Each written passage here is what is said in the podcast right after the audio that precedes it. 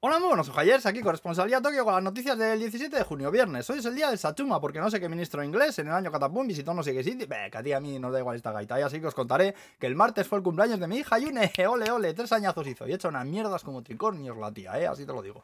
Feliz cumpleaños, Yunechi. Eh, bueno, vamos al pastel. Un huevo de agencias de viajes han quejado formalmente al gobierno por el Cristo que han montado para que les dejen traer grupos de turistas a Japón. Resulta que tienen que tramitarles el visado uno por uno y para ello tienen que meter la información en el sistema de sanidad eh, japonés. Esta movida no empieza a funcionar hasta hace unos días. Luego la agencia también tiene que llevar un registro de qué lugares han visitado y en qué transportes han ido cada persona. Y es que están hasta las pelotas de tanta improvisación y tanto paripe absurdo, ¿eh? Con razón. Y total, para que a los que vienen y les dejen salir del hotel, prácticamente. Porque bueno, esto es más absurdo todavía teniendo en cuenta que de casi 126 millones de personas que viven en Japón, el número de fallecidos por COVID ayer fueron 20. Ya me dirás tú qué porcentaje es eso.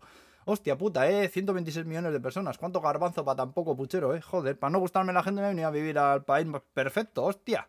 Bueno, ¿os acordáis que os conté que habían aparecido muñecos vudú con la cara de Putin en templos ahí? Pues han arrestado a un señor de 72 años, que era el que los ponía. Parece que más que por lo de Putin han arrestado, pues porque los clavaba en árboles considerados sagrados en los templos, montando un estropicio ahí. Luego en Akihabara, que es el lugar más jodido del país, que yo no pisaré ni harto de onigiris, ¿eh? Han abierto un dentista donde las enfermeras van vestidas ahí de sirvientas y te puedes lavar los dientes con la que elijas. Ay, Dios, a mí estas cosas me dan una grima.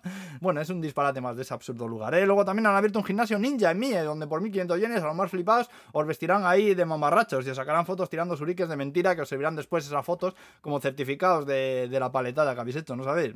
Para con Chris estará curioso mundo, joder, estoy vinagre hoy, ¿eh? Pero bueno, más izakayas y templos, y menos aquí jabras y ninjas y mierdas de esas, ¿eh? También os lo digo, ¿eh? Y luego, para acabar, contaros la movida de Tabelo, que es una web una app famosa para buscar restaurantes que están clasificados según las reviews de los clientes. Sale una puntuación de entre 0 y 5 con estrellitas y eso, bueno, ya sabes. El caso es que cambiaron el algoritmo y una empresa de restaurantes les demandó porque bajaron las puntuaciones de sus establecimientos de repente, sin que las reviews de los clientes parece que hubiesen cambiado y que dicen que salía menos estrellitas de repente y estiman que dejaron de recibir como 6.000 clientes menos por esto al mes. El caso es que han ganado el juicio tú. Y Tabeló tendrá que pagar ahora unos 40 millones de yenes a la cadena de restaurantes. Una aplicación, una web ahí asquerosa.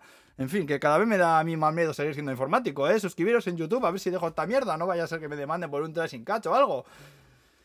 bueno, buen fin de semana a todos, ¿eh? Ale, agur.